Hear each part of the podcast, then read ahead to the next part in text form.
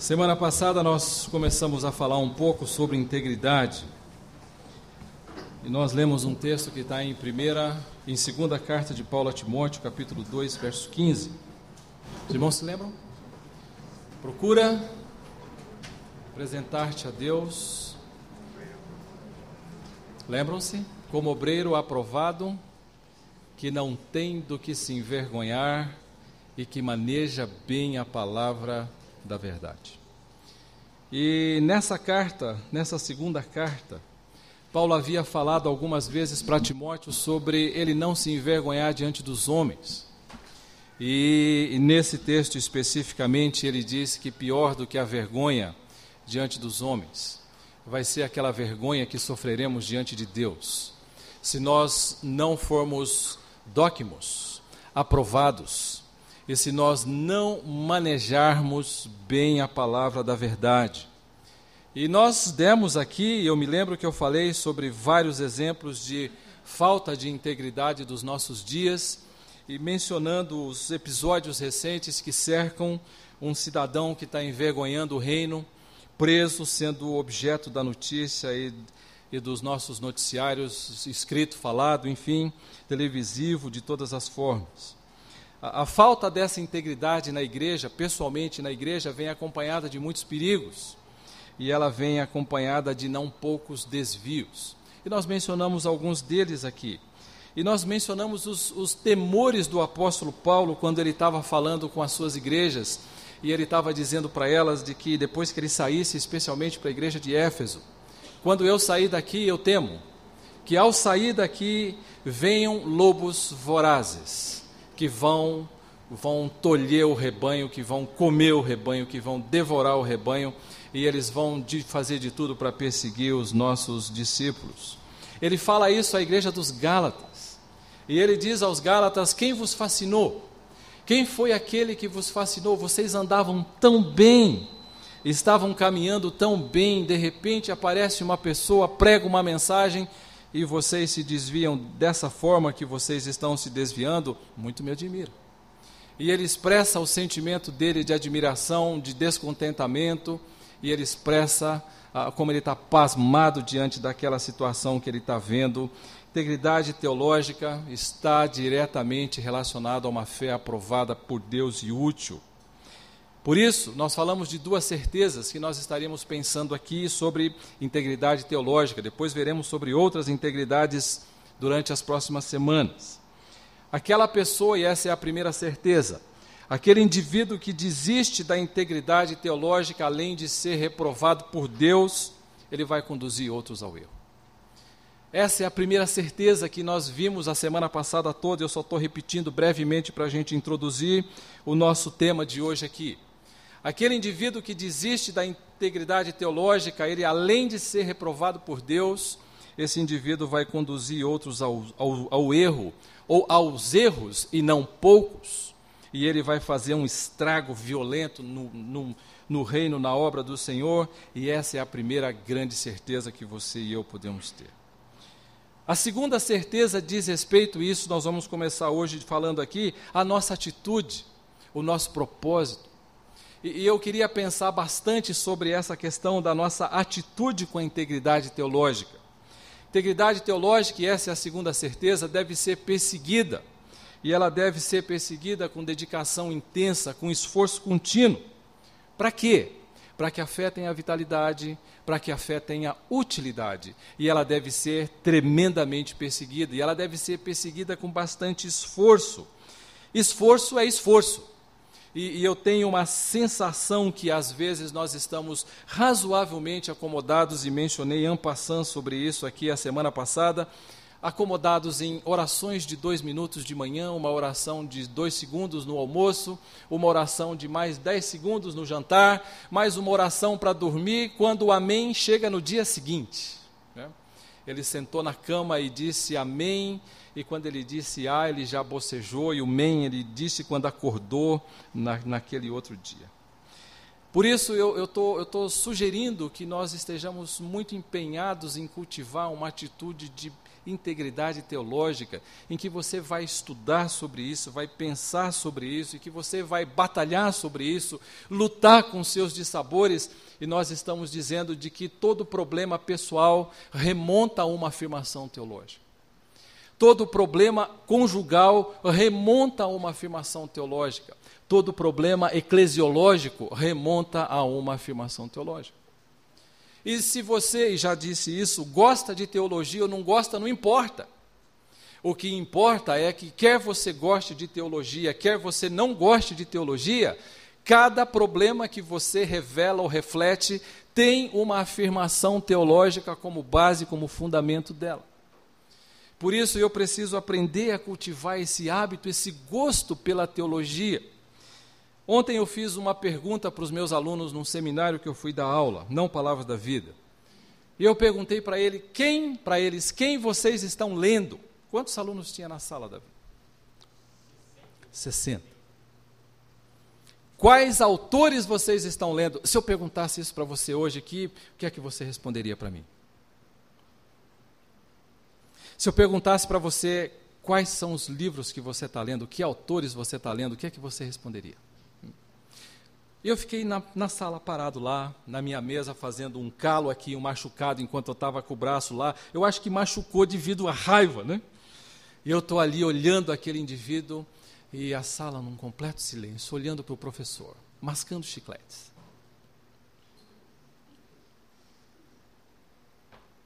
Sim mesmo. Hum. Eu disse: Que autores vocês estão lendo, queridos? Por favor mais uns chicletes e uns bocejos. Aí levanta um e diz: Benihim. E eu fiquei pensando: o que é que eu faço com esse sujeitinho? Eu jogo ele lá embaixo. Eu fiz algumas perguntas simples para eles. Você conhece o autor X? Não. Conhece o autor Y? Não. Conhece o autor Z? Não. Conhece o autor P, X, R? Não. Não conhecem, não conhecem. Provavelmente aquele grupo não conhece sequer os autores que vocês já leram quando vocês começaram a vida cristã aqui. Eles não conhecem. Eles não conhecem. O outro mencionou um outro autor. Sabe quem foi Benihim, que essa pessoa disse que está lendo? É aquele indivíduo responsável pelo sopro que quando ele fala e sopra, todo mundo cai. É um livro muito instrutivo dele, não é?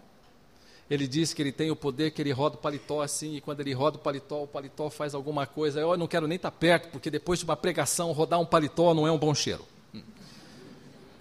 Mas aquele povo está lendo Benihim. Estão lendo outros autores. E eles estão em desvios tremendos, grandes desvios.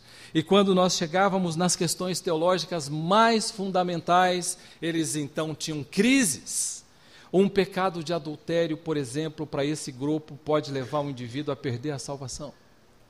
E quando eu disse que não, foi um fuá na sala. Hum? Como que pode você me dizer que uma pessoa que tem um pecado desse tamanho não perde a salvação? E aí então eu disse: Olha, vocês vão perguntar para o outro professor que eu não vou responder isso para vocês, não. Tem um outro professor que vai responder. Como o outro professor que vai responder ao Guto, que vai dar aula no meu lugar, passei para ele responder. E ele, e ele se vira lá para responder, porque eu vou estar tá dando aula no Nutra aqui. Então você tem uma série de um grupo enorme. Sabe quantas pessoas estão debaixo da direção de uma liderança que passa por cinco, passa por dez e chega em um homem? Na região de Guarulhos, 16 mil pessoas. 16 mil. Uma reunião pequena deles é uma reunião com 700, 850, por aí. Uma reunião bobinha, dessas assim, bobinhas. 16 mil pessoas estão sendo ensinadas com base em conceitos e afirmações teológicas que eu temo demasiadamente pelos meus amigos que lá estão, amigos queridos, que não têm a mesma posição que a igreja tem. Nos dias do Nosso Senhor, ele teve que lidar com, com, com essa falta de empenho hum, da parte daqueles que estavam em volta dele. Não queriam se empenhar em buscar uma teologia sadia, queriam ensinar. Mas ensinavam a partir de um engano teológico. Mas ensinavam. E ensinavam a ponto de convencer o povo de que aquilo que eles ensinavam era de fato do jeito que eles ensinavam. Eles eram extremamente convincentes. O método pedagógico deles era tremendamente convincente.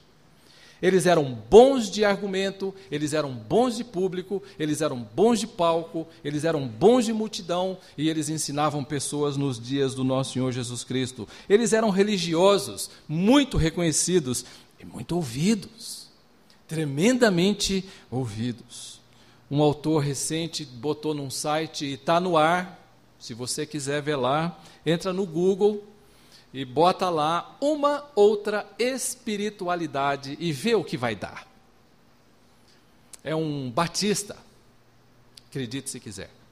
Ele está dizendo: essa espiritualidade que está aí eu não quero, eu quero uma outra. Que outra ele está propondo? Ele também não diz.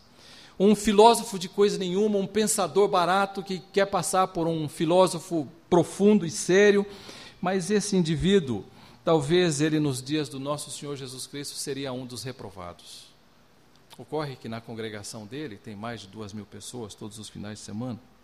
E esses homens, nos dias do nosso Senhor Jesus, foram reprovados também por não perseguir integridade teológica. E o Senhor Jesus fala deles de uma maneira que eles estão, eles estão, eles estão sendo reprovados de muitas formas. Eu quero que você leia comigo é, um texto que está em Marcos 12, onde o Senhor Jesus pegava, os pegava e frequentemente os colocava diante da realidade em que eles estavam mergulhados, ou seja, uma ignorância teológica tremenda. Uma ignorância teológica tremenda. Marcos 12, verso 10. Estou lendo aqui na NVI. Vocês nunca leram esta passagem nas Escrituras? Sabe o que isso quer dizer? Será que vocês são curtinhos mesmo assim? O Senhor Jesus não está dizendo, vocês não conhecem, né? então eu vou ensinar para vocês o que é legítimo. Ninguém precisa saber todas as coisas, nenhum de nós sabe todas as coisas, muitas das coisas nós precisamos aprender na caminhada. Não é isso que Jesus está fazendo aqui. Jesus está confrontando aqueles que dizem entender de todas as coisas e ele está dizendo para esses indivíduos: será que vocês não entendem de quem eu estou falando? Verso aí segue: a pedra que os construtores rejeitaram tornou-se a pedra angular. Isso vem do Senhor e é algo maravilhoso para nós. Será que vocês não conseguem entender que as Escrituras estão falando de mim? Mas eles não criam, e o ensino deles é que o Senhor Jesus não estava fazendo aquilo e que o Senhor Jesus não era quem dizia ser, e que Deus não havia enviado o Senhor Jesus como Messias, e eles eram religiosos, ensinavam, eram ouvidos e tinha uma multidão que o seguia. E alguns poucos que ouviam ao Senhor Jesus Cristo apenas, e o Senhor Jesus está dizendo para eles: vocês são extremamente ignorantes. E vocês são pessoas muito curtinhas teologicamente falando, mas estão ensinando. E o Senhor Jesus tem um senso de humor tremendo, porque ele não ia para o confronto, e, e, em certo sentido, em alguns momentos, ele se valia de ironia. Nunca se valha de ironia como um recurso contínuo. Mas em momentos em que o indivíduo não quer aprender, a ironia cumpre o seu papel. Não faça isso nos relacionamentos, a ironia não é uma boa ferramenta para você usar num relacionamento. Mas mais um pouquinho para frente, no mesmo capítulo, os fariseus e os saduceus, que, eram os líderes religiosos lá de Israel, eles estavam, especialmente os saduceus, com uma pendenga acerca da ressurreição. Uma mulher teve o seu marido que morreu, e então cada um dos irmãos possuiu a mulher como aquele que daria descendência, a lei do levirato. E os sete irmãos morreram, e está todo mundo na glória, só ficou a mulher. E cada, cada um filho é de um irmão. Quer dizer, ela casou com um, teve um filho com um cunhado, outro cunhado. A lei do levirato para manter a herança e a descendência. Pergunta dos, eh, dos, dos cultos saduceus. Lá na glória, de quem ela vai ser esposa? Ridículo, não é? Como é que o Senhor Jesus vai falar isso para eles? Que eles são ridículos. Eu falaria exatamente assim. Vocês são ridículos, não? Na ressurreição, verso 23, de quem ela será esposa, visto que os sete foram casados com ela? Jesus respondeu: Vocês estão enganados, pois não conhecem as Escrituras nem o poder de Deus. Sabe o que o Jesus está dizendo? Vocês não têm conhecimento teológico. Vocês não têm integridade teológica. E esse é o problema de vocês. Integridade teológica é a capacidade de interpretar e aplicar corretamente as Escrituras com o coração iluminado pelo Espírito. E ele está olhando para isso e ele está dizendo para esses indivíduos: será que vocês não conseguem perceber que vocês são ignorantes? E ele está dando uma agulhada nele. De onde vem a ignorância e a falta de integridade teológica desses, desses saduceus? De dois lugares, de duas, de duas fontes. Primeiro, ele diz no versículo 24: Vocês não conhecem as Escrituras. Agora, eles eram religiosos. Claro que eles sabiam Gênesis e repetem versículos e dizem aonde os versículos estão e falavam a Torá e discorriam sobre os profetas, falavam dos salmos, cantavam os salmos, diziam aonde eles estavam, diziam já ter lido a Bíblia 10, 12, 15, 18 vezes. Eles eram líderes religiosos, eles ensinavam na sinagoga, eles eram homens com conhecimento tremendo. Sabe o que Jesus disse para ele? Para eles, vocês não conhecem as Escrituras. O que Jesus está dizendo é: conhecimento teológico não é apenas conhecimento de conteúdo, mas sim a interpretação correta desse conteúdo e a aplicação correta dele. A essa falta de aplicação e de interpretação correta, o Senhor Jesus disse: vocês erram em não conhecer as Escrituras. Mas alguns de nós batem no peito que leu a Bíblia já 12 vezes na vida, de trás para frente, de frente para trás, do começo para o fim, do fim para o começo, e eu já sei aonde estão os versículos. Essa verdade que você está falando, é isso eu já sei, já sei, já sei. Sabe qual é um dos nossos maiores problemas, os nossos versículos mais conhecidos? Nós quase que tiramos o valor deles.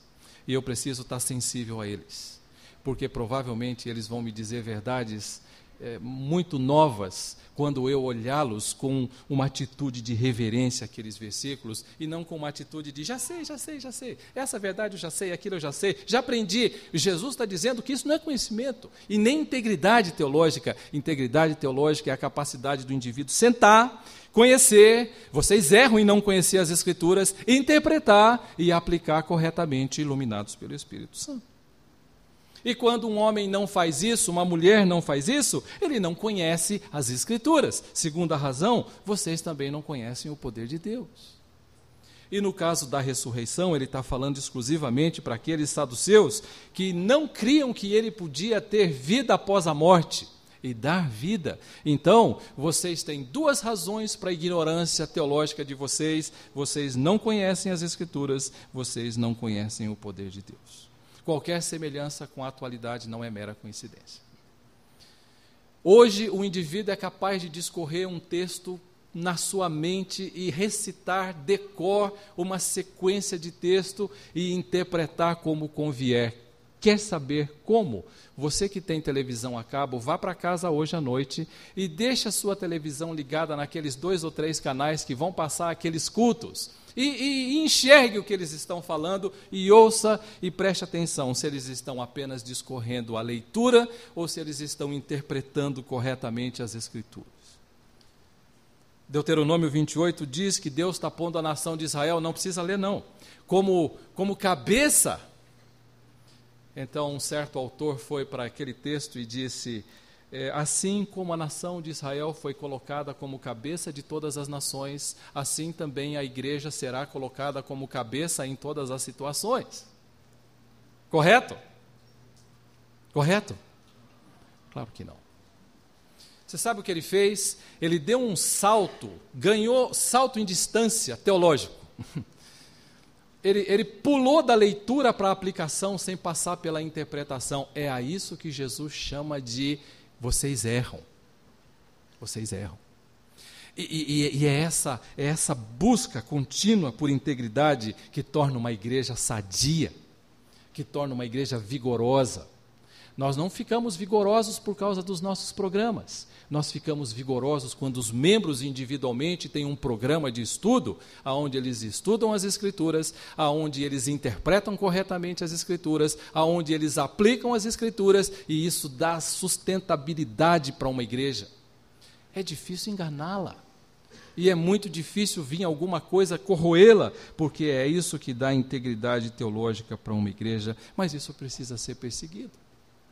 O apóstolo Paulo, em 2 Coríntios, e aí sim eu gostaria que você olhasse lá, ele vai falar que uma das marcas do verdadeiro mestre, do servo autêntico, é a decisão de perseguir a integridade teológica, de não corromper a mensagem e o ensino. 2 Coríntios capítulo 4, verso 1 e verso 2.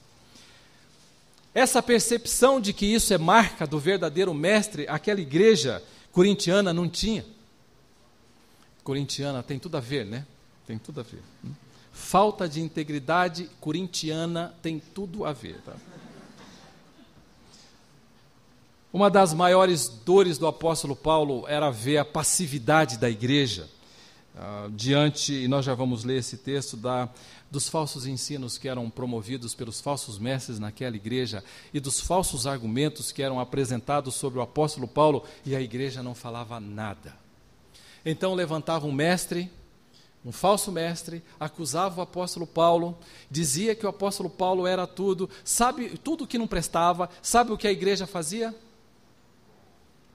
Cruzava os braços assim, ó, ficava olhando lá.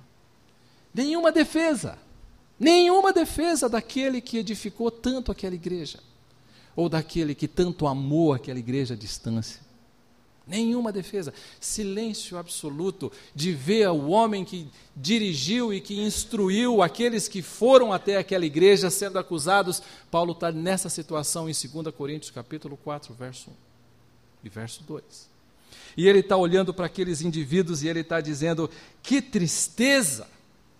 Você sabe o que eu tenho ouvido quando alguns de nós líderes somos atacados ou mesmo confrontados? Puxa vida, eu quero entregar meu, meu cargo, minha função. Paulo também. O apóstolo Paulo também. A diferença é que não foi uma igreja que lhe deu a função, foi o próprio Deus. E então ele não pode fazer uso desse recurso. O fato é que muitos de nós não gostam nem de aceitar a liderança porque vai ter que lidar com enfrentamento, e isso é característica da liderança. Vai ter que lidar com um confronto e vai ter que lidar com alguns enfrentamentos. E, e aquela igreja olhou para o apóstolo, para o íntegro apóstolo Paulo, e enquanto os falsos mestres que não perseguiam integridade teológica, coisa nenhuma falavam, a igreja ficou silenciosa e deixou o seu líder se defender sozinho. Uma grande tristeza, você não acha? Já investiu na vida de pessoas que, quando você precisava que elas falassem isso, elas não falaram e largaram você sozinho em algum canto, exatamente esse ponto que está aí, 2 Coríntios 4, 1 e 2. Quem pode ler, por favor, para nós aqui?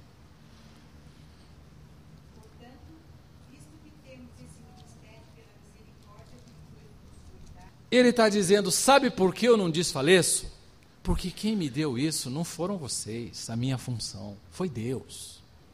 E a razão pela qual eu não desisto não é porque eu não me canso com, as, com o silêncio e com as coisas que vocês fazem, mas é que, na verdade, eu não me canso porque esse ministério foi me dado segundo a misericórdia e a graça de Deus. E quando eu olho para isso, eu me animo cada dia, cada dia, cada dia.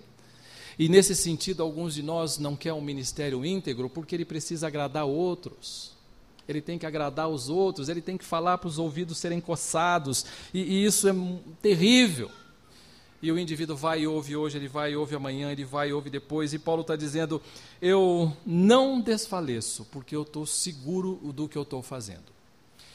Em Timóteo, Paulo diz: Aqueles que querem verdadeiramente viver piedosamente serão perseguidos vai haver algum tipo de pressão, não a perseguição que gera morte no Brasil, mas algum tipo de pressão. E quando ele vai se defender, porque ele tinha que se defender sozinho, verso 2, ele explica a sua motivação e explica o seu propósito. A motivação, ser fiel e não adulterar o ensino. Seu propósito, ter a liberdade de recomendar a si mesmo diante dos outros e diante de Deus. Ele está dizendo, sabe, eu queria que vocês soubessem que eu, minha vida não tem nada escuro aí e não tem nada escondido. Vocês podem dar uma varrida lá. E eu recomendo a minha consciência a vocês e a Deus. E vocês podem vasculhar que não vão encontrar 86 mil dólares dentro da minha Bíblia. Vocês não encontrarão nem um centavo na minha conta que não é meu. Vocês não encontrarão dinheiro vindo de vocês. E ele diz depois na carta: Eu queria que vocês soubessem que, embora eu tivesse o direito de viver do ministério aí em Corinto com vocês, eu não quis. Eu não quis. Eu quis trabalhar, porque eu não quero o dinheiro de vocês, eu não quero que vocês me sustentem de maneira nenhuma. Minha fé é cheia de vitalidade porque eu persigo integridade e eu posso ensinar, mas vocês não dão conta disso. Vocês estão prontos para ouvir qualquer pessoa, faltava um elemento crítico. Faltava um elemento crítico. E, e essa, essa palavra crítico na igreja, às vezes é um problema, porque todas as vezes que nós mencionamos ter um, uma atitude, um, um pensamento crítico, aparece alguém dizendo: é, mas isso aí é coisa de pessoas orgulhosas. E eu entendo por quê. Hoje, o grande mote não é você ter um, um, uma igreja que tenha uma teologia forte, é uma igreja que tem uma comunhão forte. E então o indivíduo diz: o argumento é sempre esse. A teologia separa e eles vão para um texto e corrompem e dizem que a letra mata. Bom, eles não sabem nem que letra, e me parece que eles não sabem nem ler mas eles dizem a letra mata, mas o espírito vivifica. Então, podemos nos unir naquilo que nós temos de semelhança. E vamos deixar a doutrina de lado? Não podemos, não podemos, não podemos. Paulo está dizendo de que parte, e grande parte da sustentabilidade de uma vida e de uma igreja é a sua retidão é, teológica que ele deve perseguir, e eu preciso ser crítico quanto a isso.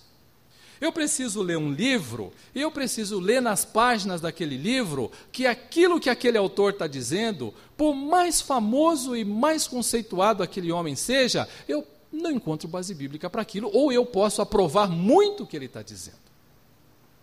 Mas para isso, eu preciso estudar vigorosamente, perseguir com empenho, eu preciso me dedicar a conhecer as Escrituras e a interpretá-la corretamente. E aí é onde a igreja contemporânea falha. Filipenses capítulo 3. Filipenses capítulo 3.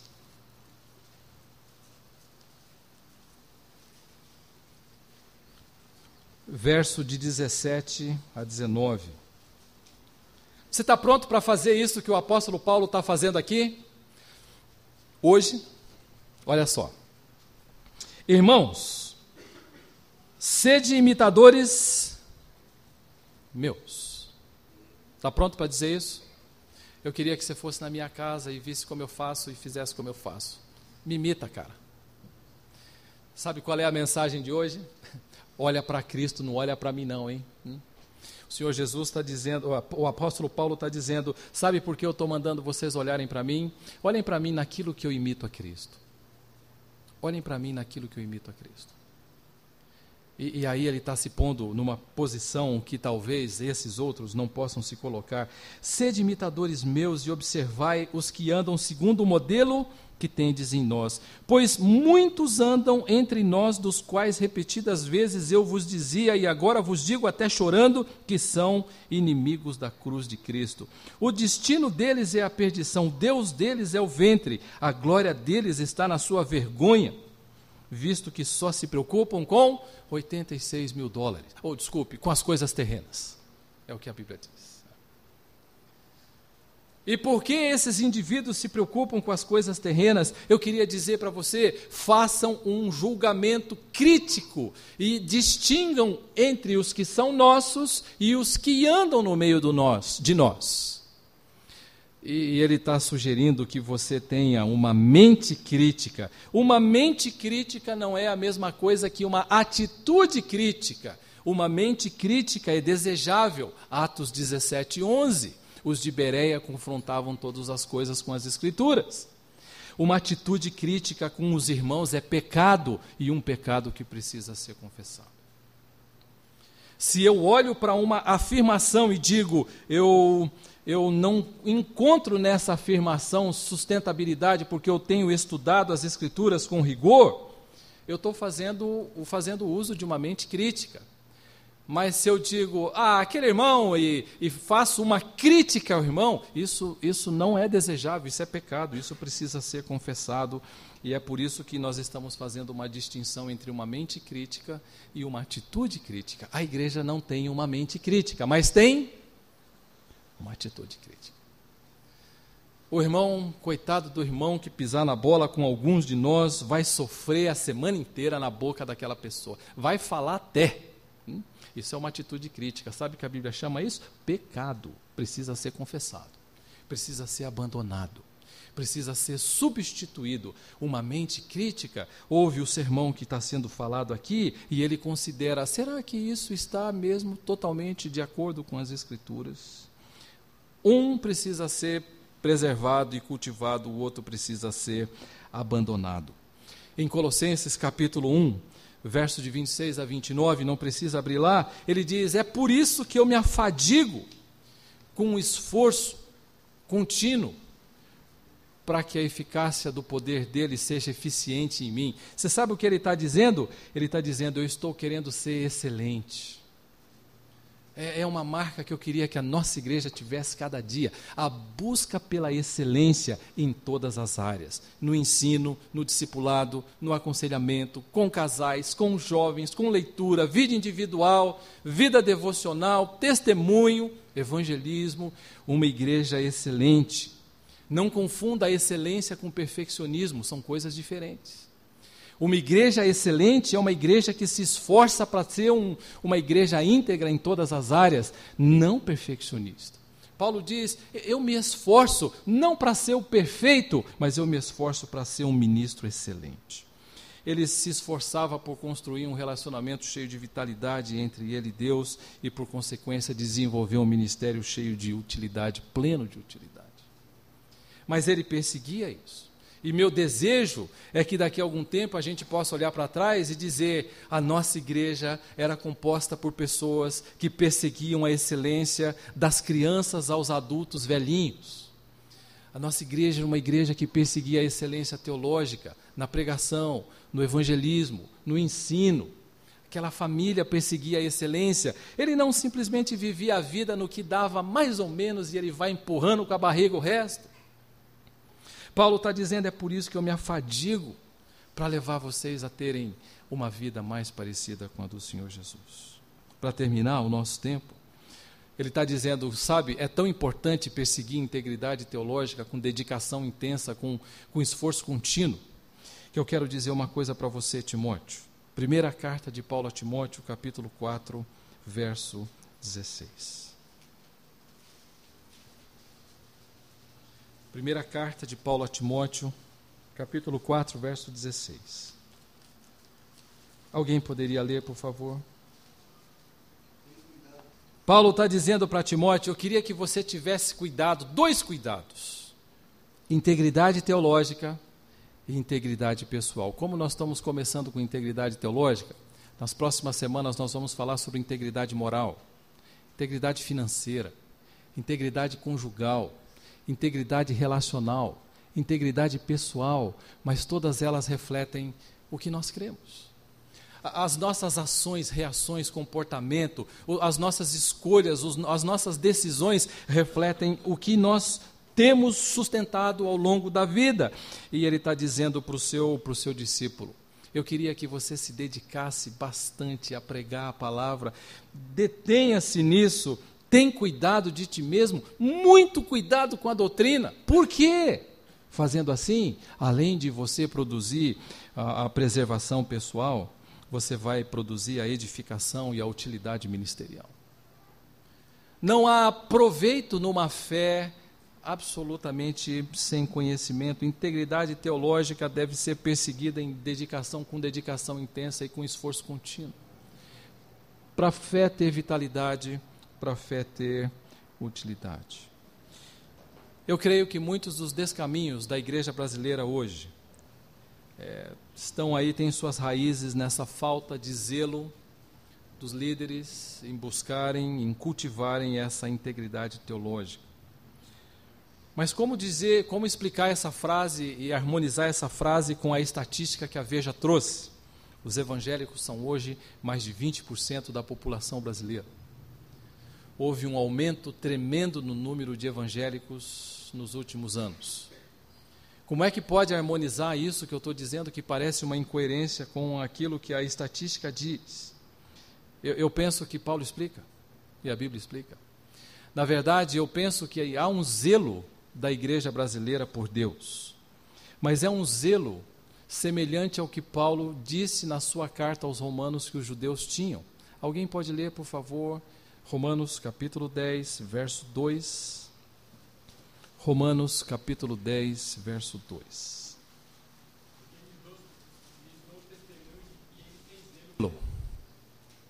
Mas um zelo sem, sem entendimento. Eles amam a Deus, eles querem buscar a Deus, eles perseguem a Deus, sem entendimento. E é isso que Paulo está dizendo para aqueles indivíduos que estavam vivendo em Roma. O zelo deles não procede de uma integridade teológica, é de qualquer coisa menos que isso. Estão satisfeitos com os enganos em que eles creem.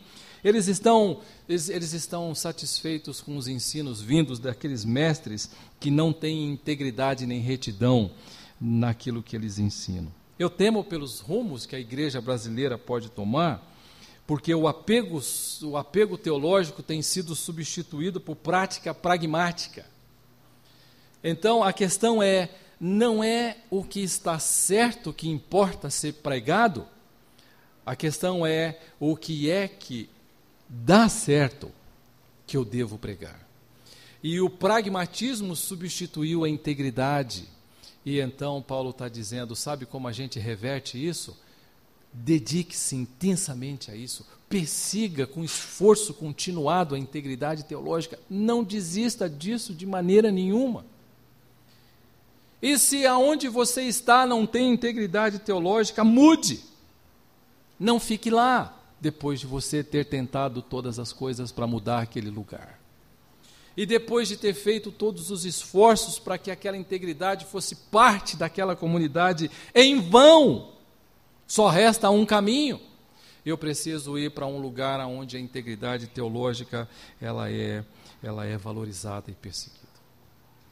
E aí nós temos um trabalho tremendo eu estou seguro hoje que você e eu vamos refletir as nossas reações e respostas. Casais que aqui estão, sabe por que você responde como responde para sua esposa e para o seu marido? Porque você tem uma afirmação teológica na base daquilo que você está fazendo, que domina você, quer certa, quer errada, quer bem interpretada, quer mal interpretada, quer bem cortada, quer mal cortada. Procura apresentar-te a Deus como obreiro aprovado que não tem do que se envergonhar e que maneja bem a palavra da verdade. Integridade teológica é, aos olhos de Deus, fundamental tanto para a vitalidade como para a utilidade da fé. Queria que você curvasse por um instante a sua cabeça enquanto a gente vai terminando o nosso tempo aqui. Eu queria pensar com você. Queria pensar com você. Alguém já disse que se você no seu dia não dedica algum tempo para aprender aquilo que Deus tem ensinado na Sua palavra, você está fazendo mais coisa no seu dia do que Deus gostaria que você fizesse. A minha pergunta para você é: como é que você definiria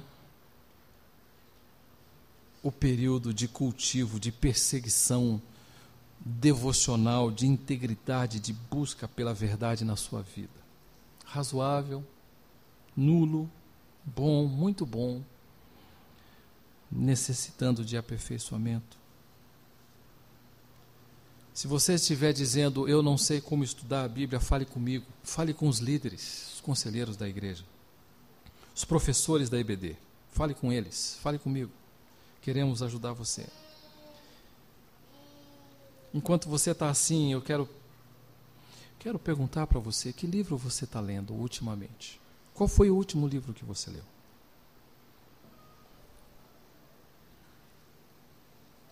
Mas não fique derrotado com isso. Faça uma outra afirmação diante de Deus.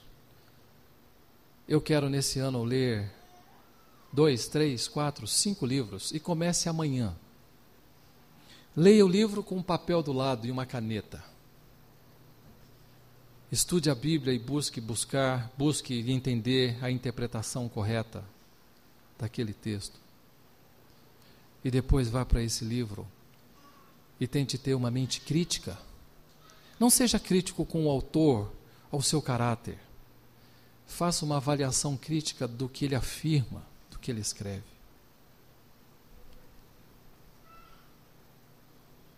Qual é o melhor horário para você perseguir esse, esse, esse, esse esforço, dar esse esforço? Manhã, tarde, noite? Eu não sei. Eu não gosto de dizer que amanhã é sempre o melhor horário para você estudar a Bíblia. Talvez seja tarde, talvez seja depois do almoço, talvez antes do jantar, talvez antes de dormir. Eu não sei, você precisa definir e descobrir quais são as suas facilidades.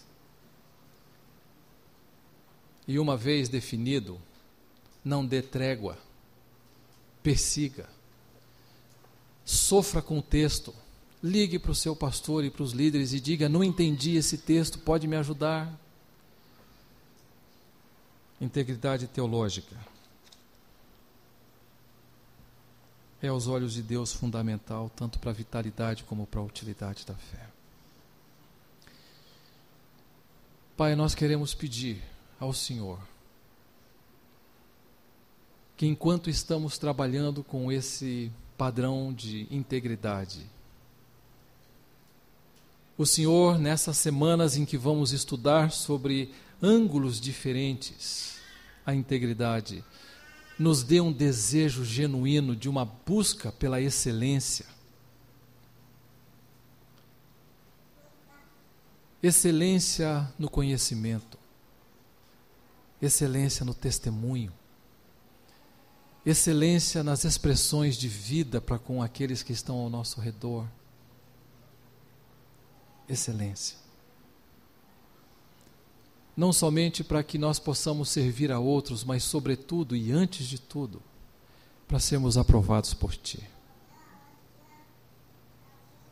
Tornando evidente que nós interpretamos, manejamos bem a palavra da verdade, de modo agradável a Ti.